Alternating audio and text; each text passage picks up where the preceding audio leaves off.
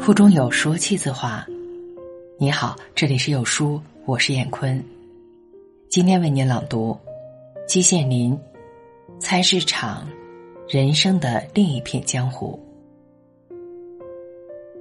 上海竟有看不够、数不清的高楼大厦，跑不完、走不尽的大街小巷，满目琳琅的玻璃橱窗，车水马龙的繁华闹市。但是，我们的许多外国朋友却偏要去看一看早晨的菜市场，这是完全可以理解的。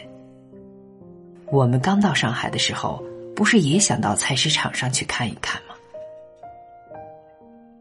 那还是几年前的一个早晨，在太阳刚刚升起来的时候，踏着细微的晨光，到一个离开旅馆不远的菜市场去。到了临近菜市场的地方，市场的气氛就逐渐浓了起来。熙熙攘攘的人群，摩肩擦背，来来往往。许多老大娘的菜篮子里装满了蔬菜、海味、鸡鸭鱼肉，有的篮子里活鱼在摇摆着尾巴，肥鸡在咯咯的叫着。老大娘带着一脸笑意。满怀愉快走回家去。一走进菜市场，仿佛走进了另一个世界。这里面五光十色，令人眼花缭乱。但是仔细一看，所有的东西却又都摆得整整齐齐，有条不紊。菜摊子、肉摊子、鱼虾摊子、水果摊子。还有其他的许许多多的摊子，分门别类，秩序井然，又各有特点，互相辉映。你就看那蔬菜摊子吧，这里有各种不同的颜色：紫色的茄子，白色的萝卜，红色的西红柿，绿色的小白菜，纷然杂陈，交光互映。这里又有各种不同的线条。大冬瓜又圆又粗，豆荚又细又长，白菜的叶子又扁又宽。就这样，不同的颜色、不同的线条，紧密的摆在一起，于纷杂中见统一。我的眼一花，我觉得眼前不是什么菜摊子，而是一幅出自名家手笔的彩色绚丽、线条鲜明的油画。或水彩画，不止菜摊子是这样，其他的摊子也莫不如此。卖鱼的摊子上，活鱼在水里游泳，十几斤重的大鲤鱼躺在案板上；卖鸡鸭的摊子上，鸡鸭在笼子里互相召唤；卖肉的摊子上，整片的猪肉、牛肉和羊肉挂在那里。还为穆斯林设了卖牛羊肉的专柜，在其他的摊子上，鸡蛋和鸭蛋堆得像小山，一个个闪着耀眼的白光。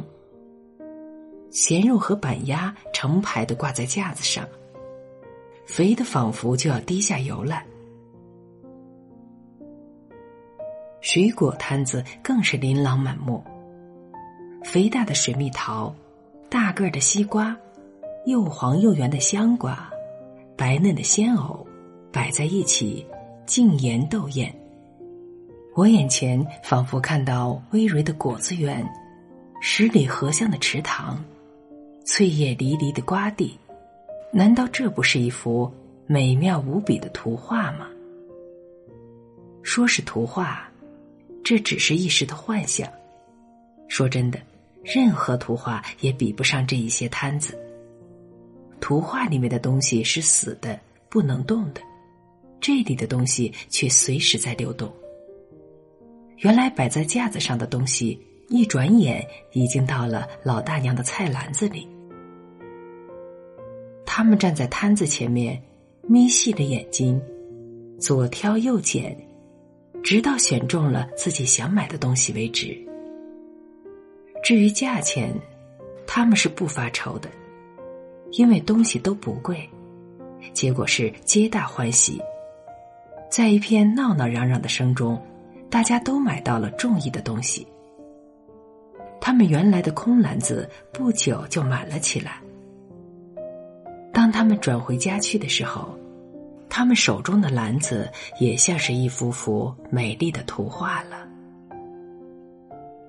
我们的外国朋友是住在旅馆里的，什么东西都不缺少，但是他们看到这些美丽诱人的东西，一方面啧啧称赞，一方面又跃跃欲试，也都想买点什么。有人买了几个大香瓜，有人买了几斤西红柿。还有人买了一些豆腐干，这样就会使本来已经很丰富的餐桌更加丰富多彩。